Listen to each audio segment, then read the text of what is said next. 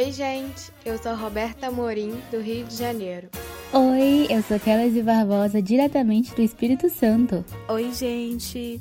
Eu sou a Aline Silvânia e falo de Montes Claros, Minas Gerais.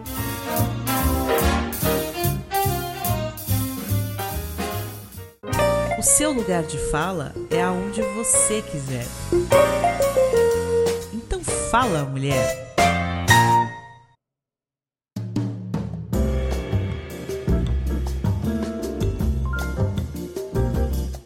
Olá, ouvintes! Oi, Thalita! Seja muito bem-vinda. Sinta-se muito à vontade aqui no Cast Fala Mulher para falar de você, para falar sobre a sua profissão. Afinal, você está no quadro Falando Sobre e a gente está muito feliz em te recepcionar aqui para falar um pouquinho sobre língua de sinais, conhecer um pouco mais dessa profissão, conhecer um pouco mais desse universo e saber muito também de você. Então, se apresenta, fala um pouquinho de quem é a Talita, como você chegou até essa profissão de intérprete de Libras e conta pra gente também quem pode ser intérprete. Oi, Kel, tudo bem?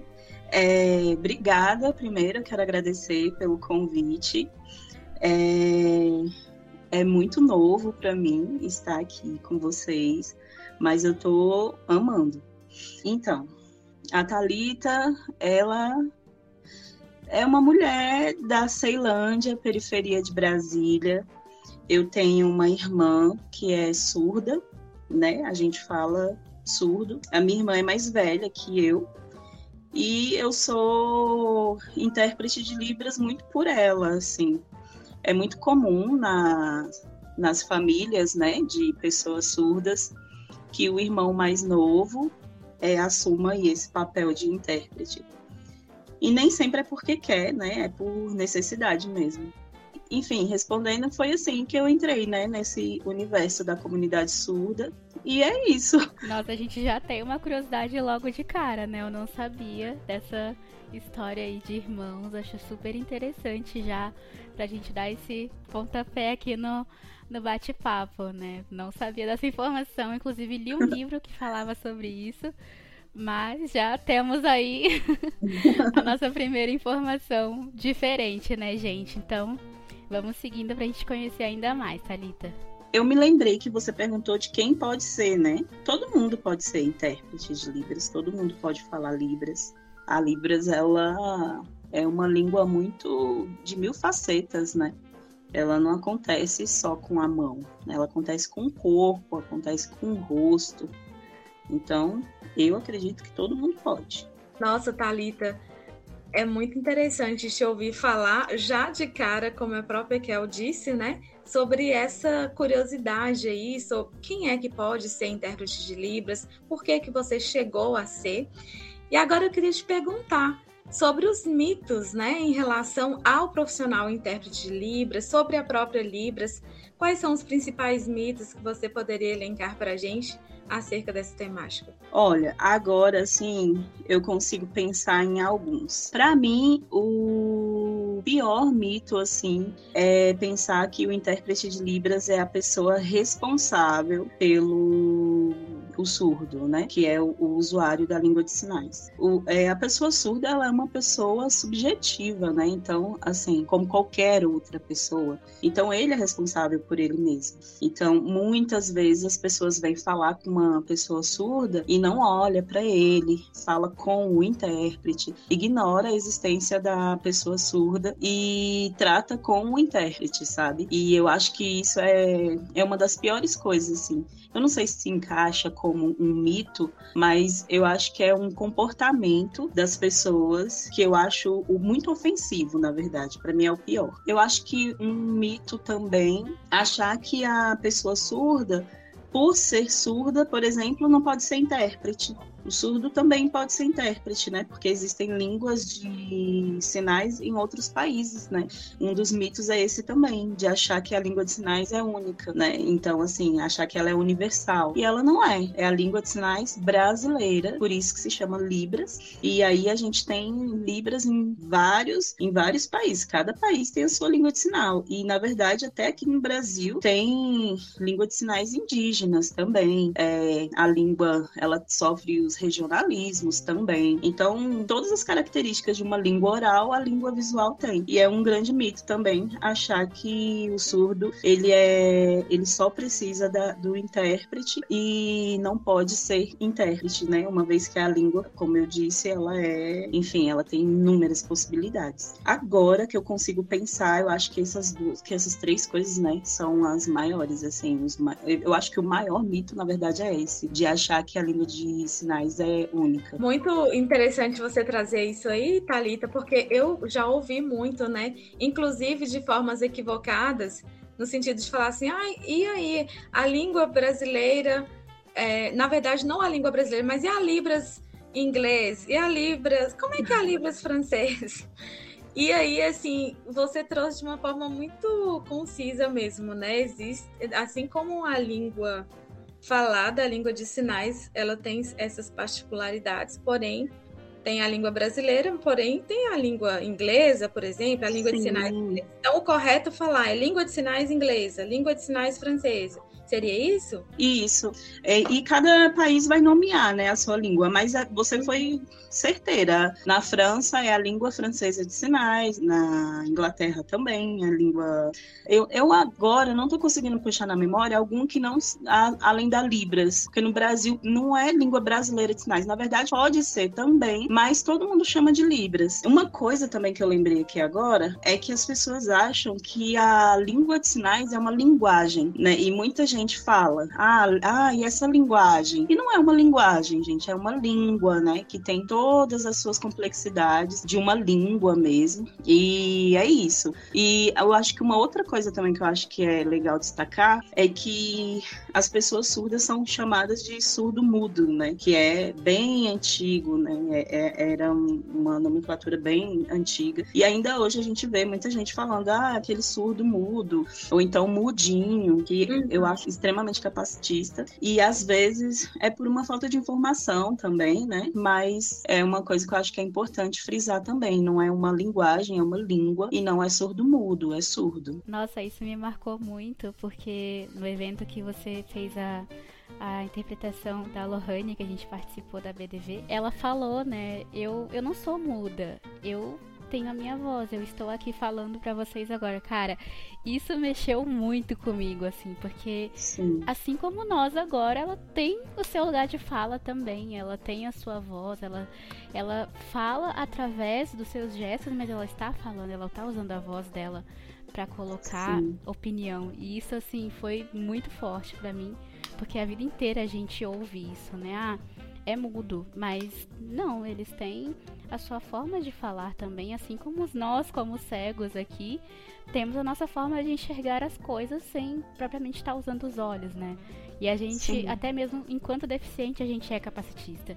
Então são coisas que a gente tem que ir quebrando mesmo dentro da gente, assumindo que a gente também tem preconceito com outras pessoas, né? Isso bate bem forte, assim, pelo menos em mim. Eu acredito muito, assim, que o conhecimento e a educação, ela é a chave, sabe? Assim, que precisa ser girada para esse mundo engrenar de vez. E aí, eu acredito, eu sou arte educadora, então, para mim, é muito isso. Às vezes a gente é capacitista mesmo por conta, né, dessa educação que a gente recebe, que é uma educação capacitista, uma, uma educação racista, enfim, vários istas aí, né, sexista. Mas eu acho que a educação é a porta, sabe? Quando você tem a oportunidade de encontrar com alguém que possa lhe acrescentar, assim, é tão importante que a gente esteja poroso, que a gente esteja aberto para receber, sabe?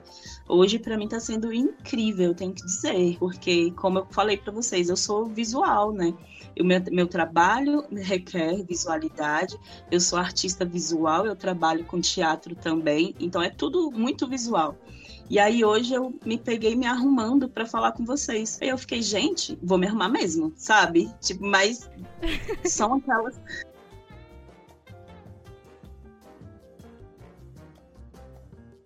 Sabe? São aquelas Sim. coisas assim. Que honra, que, que honra. Ah, mulher, tô arrumada, não sou obrigada. mas, mas eu tava me arrumando como eu me arrumo como intérprete, sabe? Porque intérprete tem aquela coisa, né, da roupa preta, deixar o cabelo preso para o rosto estar tá sempre em evidência. E eu tava me arrumando muito nesse automático aí. Até que eu pensei, Thalita, não, gata, é outra coisa agora. Virou a chavinha. E eu... Sim, eu achei incrível, né? Eu tô achando maravilhoso. Quero passar mais vezes. Ai, que bom que você tá gostando, Thalita. A gente fica feliz. E eu, assim, meninas, não, não fiquem chateadas, eu já quero fugir do roteiro, mas eu prometo que eu já faço a pergunta original. mas eu fiquei muito curiosa enquanto a Thalita tava falando, né, da história de vida dela.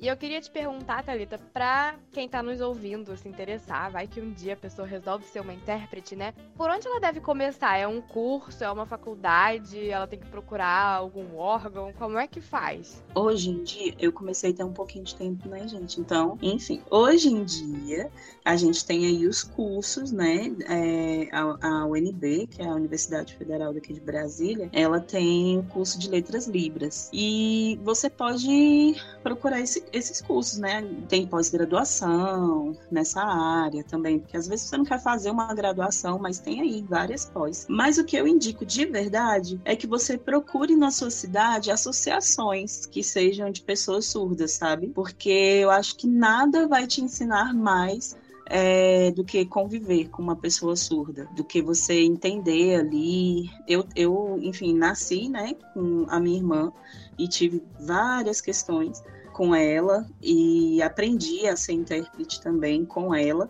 Mas eu vou ser bem sincera, quando eu comecei a trabalhar, eu fui gerente da central de Libras aqui em Brasília. E quando eu comecei a trabalhar na central de Libras, é que eu fui entender de fato assim o que era ser intérprete de Libras, o que era, qual era a importância da minha profissão.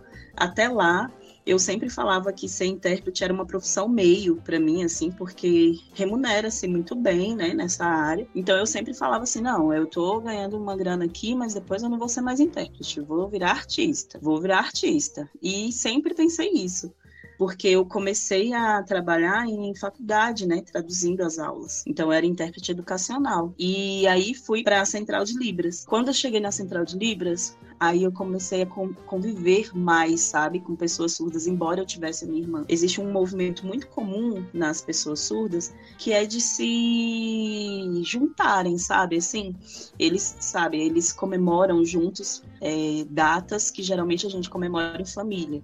Então, tipo, Natal, Ano Novo, Páscoa geralmente eles passam juntos. Então eu passava muito tempo assim distante da minha irmã.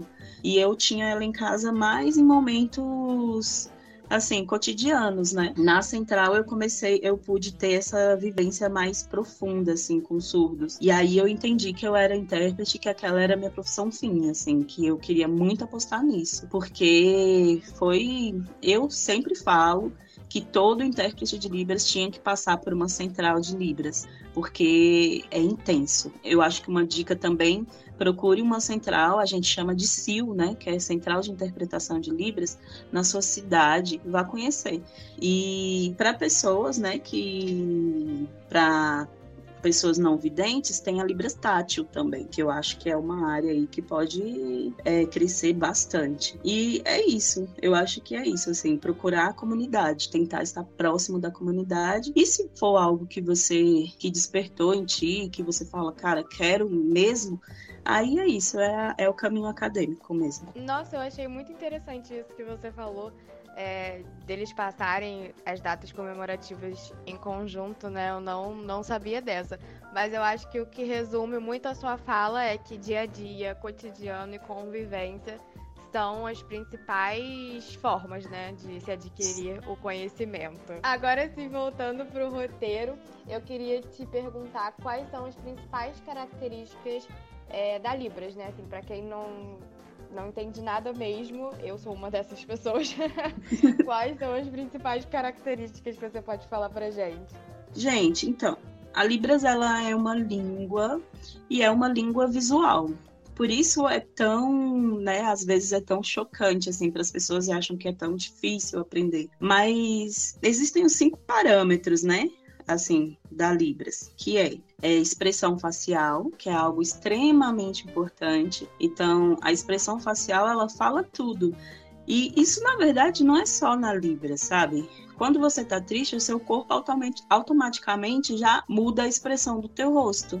Então, enfim, A expressão facial, ela é algo como se fosse um, uma pontuação, sabe, na língua de sinais. Aí tem a configuração da mão, tem o tipo de movimento, como que é o movimento que você está fazendo, se ele é para cima e para baixo, se ele é um movimento contínuo, enfim, isso é importante também na Libras.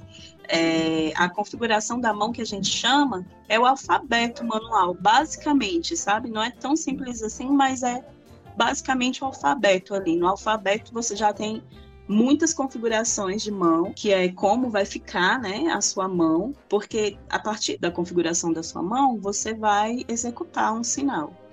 Eu digo para os meus alunos, porque eu dou aula de tradução, e eu falo para os meus alunos que o segredo de aprender Libras não está no avançado, não está no intermediário, no módulo, está no básico. Quando você aprende bem o básico, você vai desenvolver tudo com muita naturalidade. Porque quando você entende aí esses cinco parâmetros, quando você entende o movimento que você tem que fazer, quando você entende a configuração da sua mão, quando você entende o ponto de articulação, o que, que seria o ponto de articulação? Aonde que eu vou executar esse sinal? Ele vai ser executado aqui na altura do meu rosto? Vai ser executado na altura do meu busto? Aonde vai ser executado esse sinal? Quando você entende essas coisas, o resto é tudo mais natural, porque é tudo de observação, sabe? Eu acho que a Libras é uma língua muito de observação. Quando você vai falar que você está escrevendo, é só você imitar o movimento de você escrever com um lápis. Pronto, você falou que está escrevendo. Entende? Que interessante, né? Eu nem sabia que dependendo da da posição, assim, da direção que você faz um sinal, que isso mudaria totalmente a informação, né? Imagina, é um, um errinho ali mínimo, já é outra coisa, totalmente diferente, né? Sim. Nossa, tem situações engraçadíssimas com isso. É... Imagino. Sim, nossa. Eu tinha uma aluna que ela era uma menina muito tímida, muito tímida mesmo. E aí, na escola que eu dava aula, tinha um professor que era surdo. E aí ela parou na frente do professor, porque o professor, ele estava, ele, os dois se encontraram assim no corredor, e o professor tá, estava na frente do filtro, sabe, de beber água. Aí ela apontou para o professor e fez o sinal de pênis. Ela estava tentando falar água. E o professor olhou para ela assim, aí ela fazendo repetido, né? E aí ele pegou, olhou para ela e falou, né, em libras, obviamente, calma, não é esse sinal que você quer fazer. Aí pegou e mostrou para ela um movimento que faltava para que o sinal que ela fez fosse água. Aí ela foi, bebeu a água, voltou para a sala e falou assim: "Professora, eu fiz esse sinal aqui". E o professor falou que não estava certo, que faltava um movimento. Mas que sinal é esse? Eu olhei para ela e falei: "Então,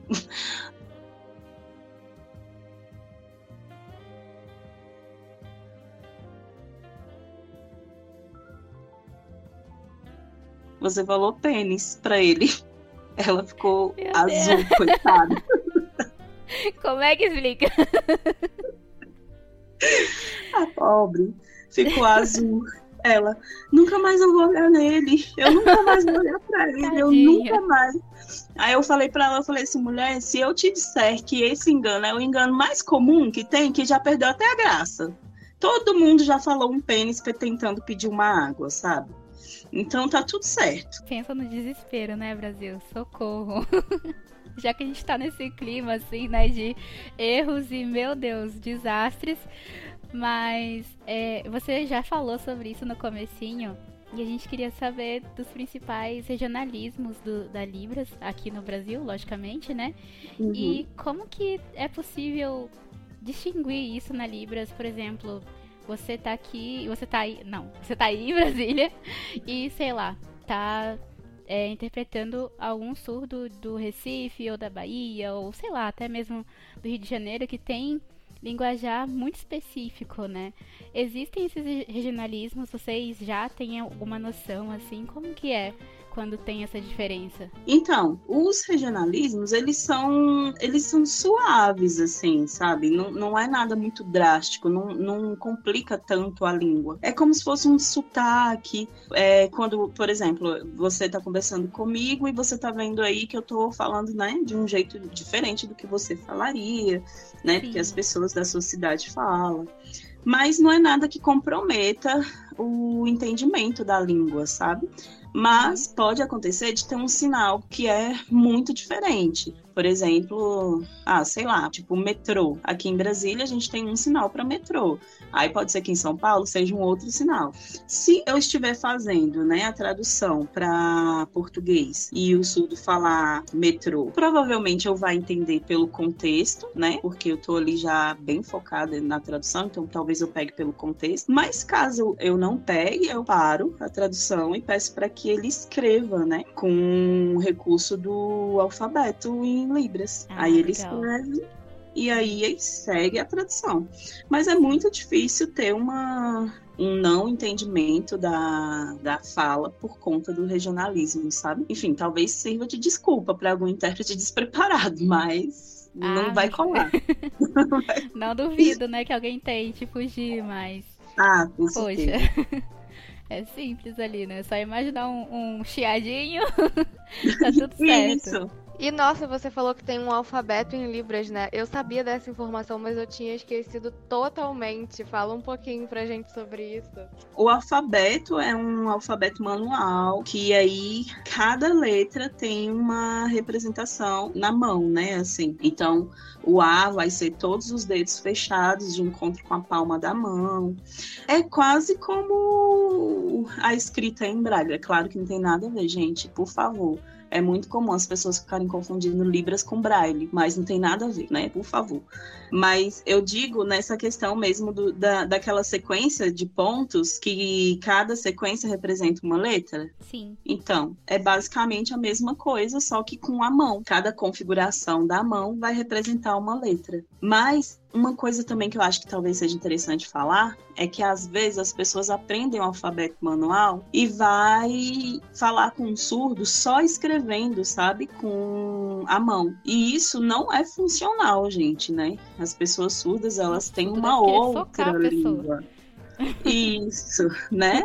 Então, assim, você tá pegando ali do português escrito e levando para um, né? Continua sendo português, continua sendo uma palavra em português. Para quem aprendeu o alfabeto e achou que tá aprendendo Libras, que já tá pronto, não tá, viu? Tá faltando muito. Oi, Você gente, fala- uma coisa muito legal da gente falar também, de, de curiosidade mesmo pra quem tá ouvindo, é que muita gente faz exatamente isso que a Thalita falou, né? De confundir o Braille com a Libras. E a gente tem que lembrar que o Braille é uma linguagem de código. Então, são letras, são códigos universais. Já Libras não. Para cada país tem a sua Isso. língua em sinais. É bem interessante essa diferença, assim, né? Porque pessoa- o pessoal também acha que o Braille é uma língua à parte e é só um conjunto de códigos.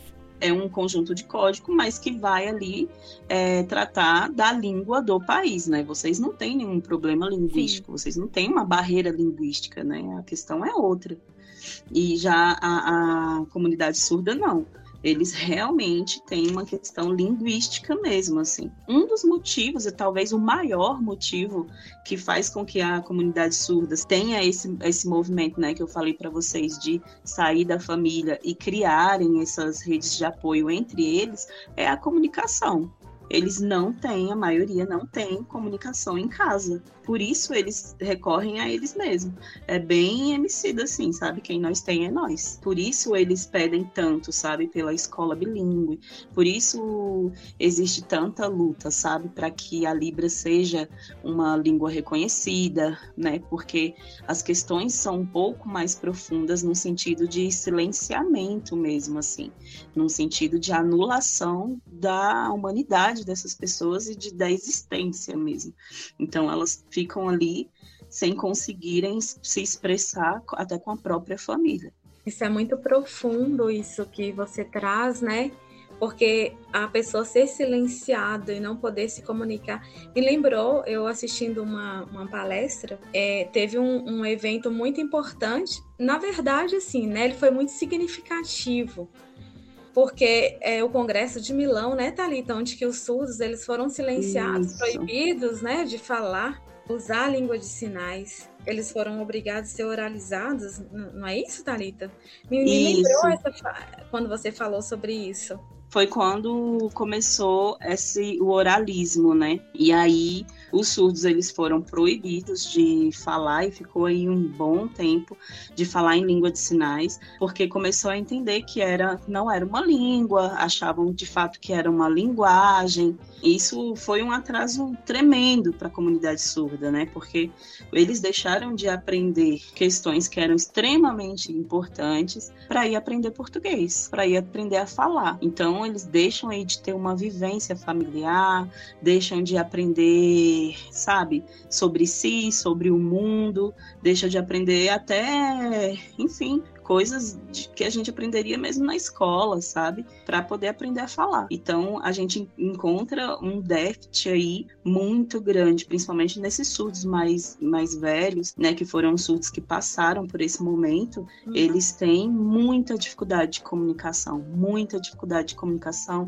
muita dificuldade de entender, sabe? Questões que às vezes são muito simples, eles têm muita dificuldade. Eu me recordo que uma vez, quando eu enfim, ainda era bem jovem na tradução, uhum. eu fui fazer uma tradução em um curso que era de gastronomia, né? E aí tinha lá a palavra faca, porque estavam explicando quais eram os tipos de faca, né? E, e tal. E aí o surdo olhou para mim e falou assim: "O que é faca?". Aí eu olhei e falei assim: "Faca". Aí fiz o sinal. Aí ele: "Ah, é esse o nome?". Aí eu falei: "É". Aí ele ficou assim olhando, aí ele pegou e falou assim: é, mas a palavra faca, se eu escrever, todos os ouvintes vão saber o que é faca? Aí eu fiquei olhando, sabe? Eu falei, gente, ninguém hum. nunca falou para ele, sabe? Ó, oh, isso aqui é a faca, peguem a faca, sabe? Uhum. E, e, e, enfim, é, é um déficit imenso. E aí esse surdo estava numa, numa, num curso de gastronomia, sem saber o que era faca, literalmente. E é desesperador. Se vocês forem conversar com intérpretes educacionais, é desesperador. A gente fica em desespero ali dentro, sabe? Porque eles estão na universidade, precisam aprender, tem um déficit aí imenso, sabe? De, de conteúdo mesmo acadêmico, que é muito simples, mas que não foi resolvido. Atualmente, isso já mudou muito, né? Por conta da, da, enfim, da aprovação da Libras como uma língua. Então aí a gente encontra umas pessoas bem mais jovens, né, em seus 20, 20 e tantos anos, que como tiveram essa educação bilíngue, eles conseguem agora associar a faca ao sinal, né, de uhum. faca. E isso é terrível, isso é terrível porque você vai encontrar sempre essas pessoas em subempregos, você vai encontrar sempre essas pessoas, né, é, enfim, em uma situação de sofrimento e de pobreza imensa. Isso eu estou falando a partir do que eu vivo, né, que é dentro das periferias. Tem surdos que, mesmo com o sistema oralista, conseguiram ascender? Sim, eles tiveram uma base familiar, tem família né, que vai ali e, e investe nessas pessoas. Mas eu conheço também muitos surdos que tiveram aí esse investimento, muitos anos de fono, é, às vezes fizeram até um implante coclear, que hoje são assim extremamente arrependidos e infelizes. Conheço pessoas que fizeram e passaram por esse, por esse procedimento que são muito felizes, que acharam que era isso mesmo. Não tem como generalizar, mas o que a gente pode é, trazer são os dados, né? A maior parte das pessoas surdas são pessoas que não tiveram acesso à escola porque estavam aí em uma escola tentando aprender a falar. Isso, é, você traz um contexto assim que faz a gente refletir, né, sobre todo esse processo educacional e também da importância é, do profissional intérprete aí nesse meio, né, que a gente considera, pode chamar de profissional da comunicação também, né, Talita? Porque vocês realizam essa comunicação entre surdo e ouvinte, ouvinte e surdo, e é, é bem interessante. Na e verdade, aí... eu acredito numa mediação de comunicação, né? Hum, entendi vocês fazem essa, a gente considera que é uma mediação, né, que o, o profissional intérprete ele faz. E aí acaba que vocês propiciam as pessoas surdas o acesso a isso, como você trouxe nesse relato, né, que você teve a oportunidade de mostrar ali para aquele surdo o que, que era de fato uma faca. Acredito que vocês passam por experiências incríveis nessa perspectiva. Thalita, e falando, né, especificamente do profissional interno, voltando aqui, é, você falou até lá no início sobre essa questão do, do visual, da forma de se vestir, né? Em outras profissões a gente vê que tem alguns tipos de vestir que são bem característicos. Por exemplo, o pessoal da saúde usa-se muito o branco, usa o jaleco. No caso do intérprete, você começou a falar, eu queria que você especificasse mais para a gente como que é que o intérprete deve se vestir, a questão também de acessório, cor de unha, como que deve ser o cabelo, o fundo, né? Se for uma interpretação online, se for presencial, porque a gente teve agora nesse período pandêmico, né, com muitas é, aulas e eventos online, falar um pouco dessa diferença também, tanto no vestir quanto fundo. Como que seria isso no caso do profissional intérprete? O intérprete, ele tem que ser coerente, né? Existe um código, né, de conduta e de ética em que o intérprete ele veste preto. O guarda-roupa do intérprete parece o guarda-roupa de uma pessoa que está sempre de luto, porque só tem preto. A gente só veste preto. Para mim é ótimo, porque eu adoro preto. Mas é importante você ter, você ser coerente. Eu fui intérprete educacional por muitos anos, 13 anos. Então eu vestia a blusa preta e aí o cabelo é bom sempre tá ali seu rosto, né, mais é, visível. A questão das unhas foi, foi, enfim, é algo de muita polêmica, porque existem pessoas que acreditam que é importante que as unhas sejam é, sem cores chamativas, que as unhas estejam curtas, né, para não chamar atenção.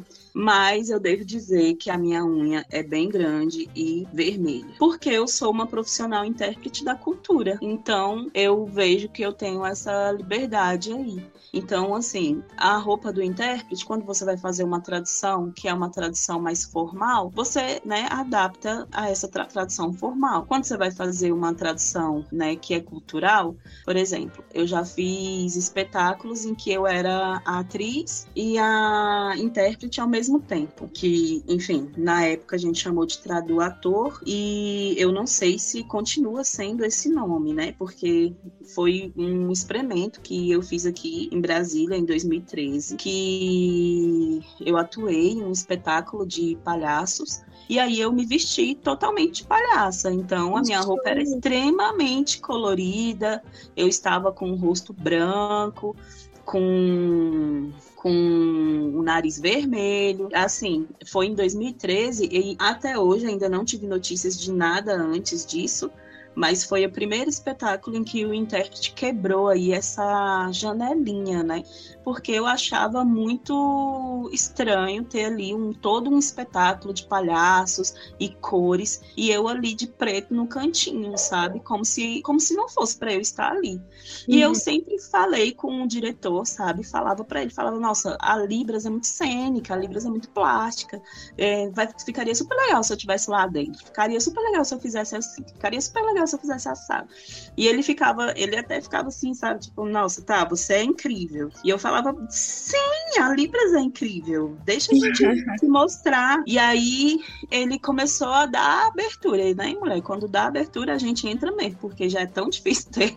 Então, deu uma aberturinha, a gente agarra. E aí, tá. Aí comecei a fazer esse trabalho com ele.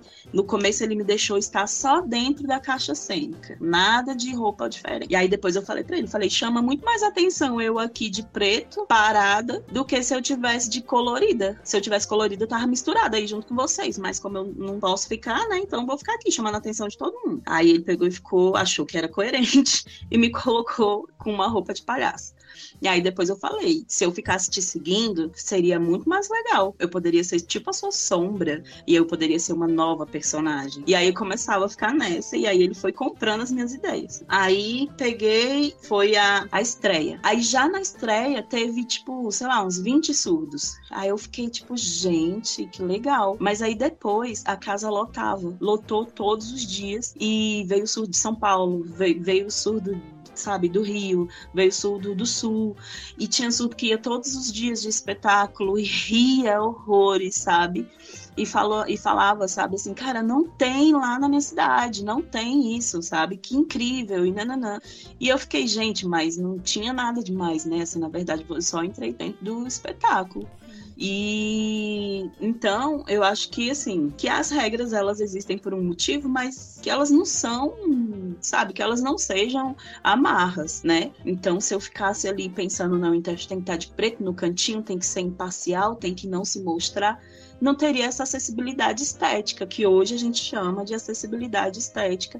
Hoje tem vários trabalhos por aí, pelo Brasil afora, falando do tradutor, da importância do tradutor dentro do, da caixa cênica do teatro, sabe? Da importância do intérprete estar ali, é, naturalizando essa língua junto com uma língua oral e do, e do espetáculo. Então, assim, eu acho que, enfim, né? Eu não vou falar que regra é para ser quebrada, mas é para ser pensada.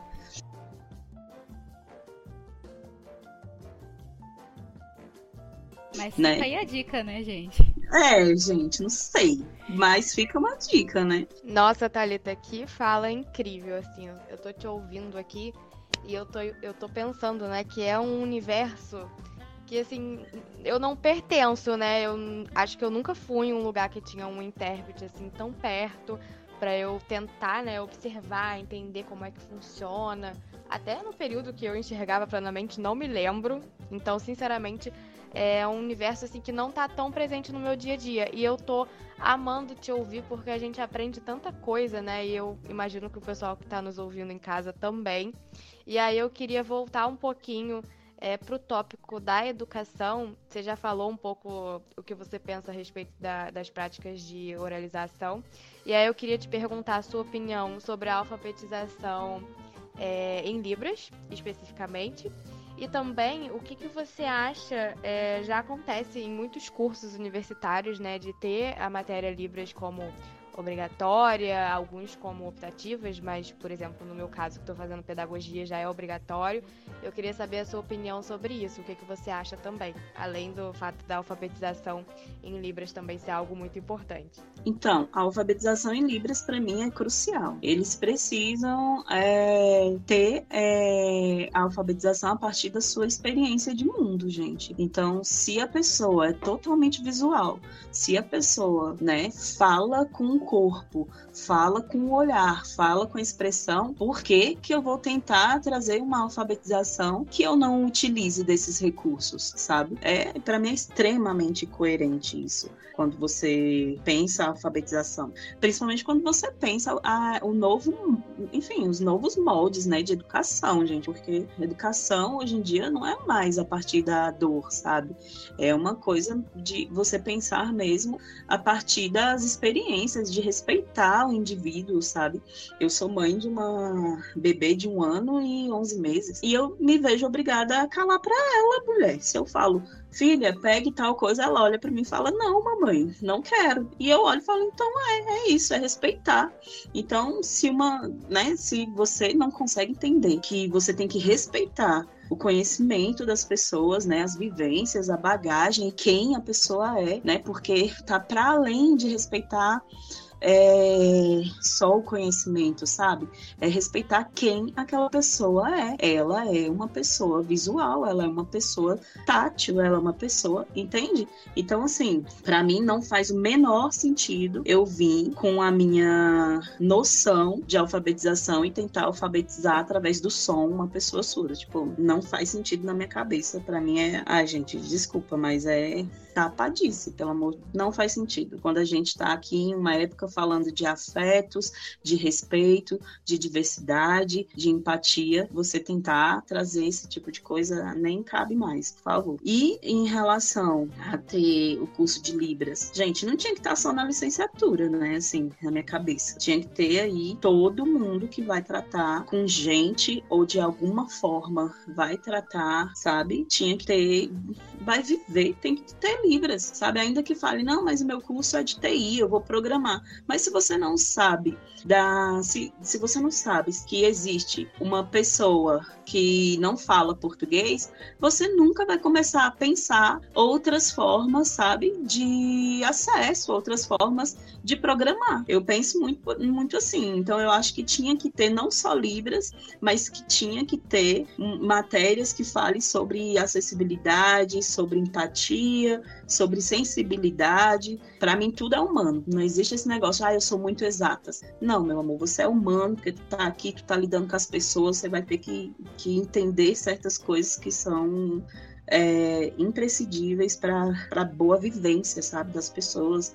Então é meio que isso assim. Eu acho que tinha que ter Libras em todos os cursos, tinha, tinha que ser falado mais sobre acessibilidade, as pessoas tinham que entender mais sobre empatia, porque para mim acessibilidade é, é empatia, embora eu discorde um pouco do conceito de empatia. Nossa, eu tava te ouvindo, aí quando você falou, não, eu, eu acredito que em qualquer curso que trabalhe com gente, com pessoas, tinha que ter. E eu fiquei pensando, mas todo mundo, em algum momento, vai cruzar com pessoas na vida, né? Não tem como uma pessoa viver totalmente isolada.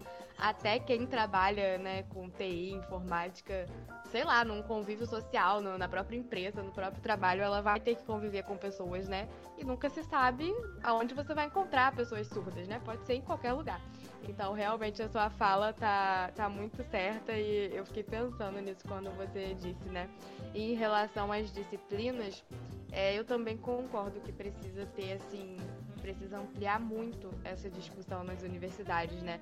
Eu, por exemplo, estou fazendo pedagogia e eu tive no primeiro semestre a disciplina de educação especial e no último eu vou ter Libras. E essas são as duas, são as duas matérias da minha grade inteira que vão falar, de certa forma, de algum tipo de acessibilidade, né? Então, pensa assim que de, sei lá, 50 matérias que a gente faz, vão ter duas, né? O que significa isso?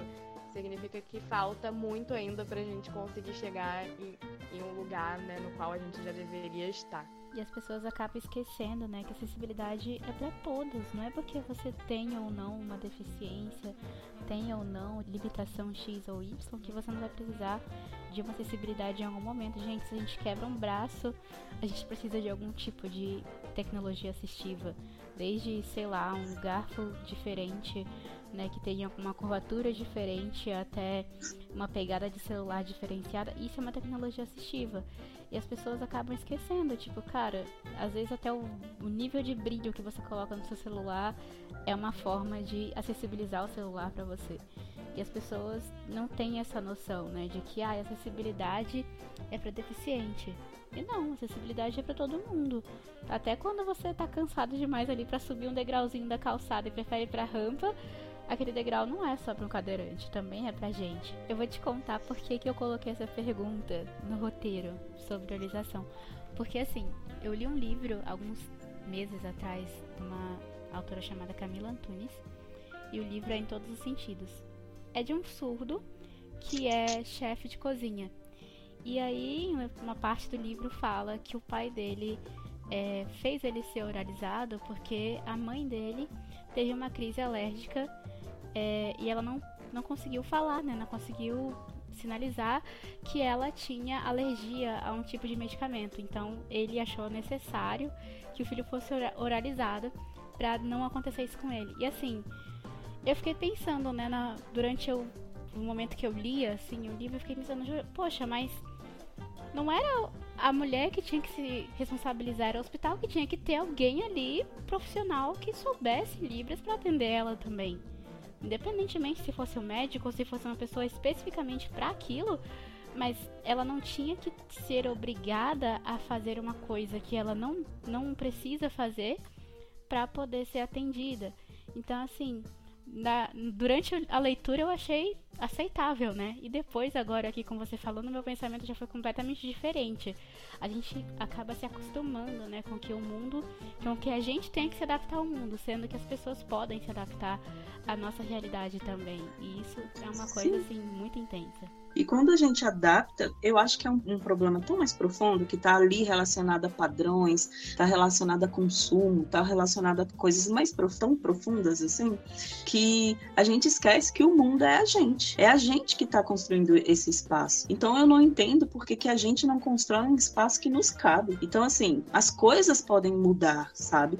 Eu posso fazer um celular com uma tecnologia assistiva para uma pessoa que tenha baixa visão, para uma pessoa, né, que, que ao mesmo, sei lá, vai que, não sei, gente, aconteceu alguma coisa e eu não tô conseguindo enxergar em um de determinado momento, aquela tecnologia vai me, vai me ajudar. Então, eu não entendo é por que que a gente não consegue pensar, né, assim como tu disse, como é por que que a gente não consegue pensar que as coisas é que são que devem se adaptar e não a gente, sabe, para caber nos moldes, em parâmetros, em padrões que são ridículos e, e, e estão aí só para destruir, sabe? Porque é porque eu já estou, né? Eu tenho 39 anos, então a minha autoestima já foi massacrada na minha adolescência por tantas vezes que hoje eu, me, eu sou muito mais forte. Mas pensa se fosse uma adolescente que não coubesse na cadeira de roda, se fosse uma mulher que ainda estivesse trabalhando a sua autoestima, sabe? Tipo, como é humilhante, como é horrível, sabe? É porque ali eu olhei e, e olhei e falei: o problema é o hospital, não sou eu, não, nem traz para mim, não é meu, sabe? Mas quanto tempo a gente tem que trabalhar isso para entender que nós não somos os, o problema, sabe? Que nós não somos a grande questão, assim, porque, por exemplo, esse seu relato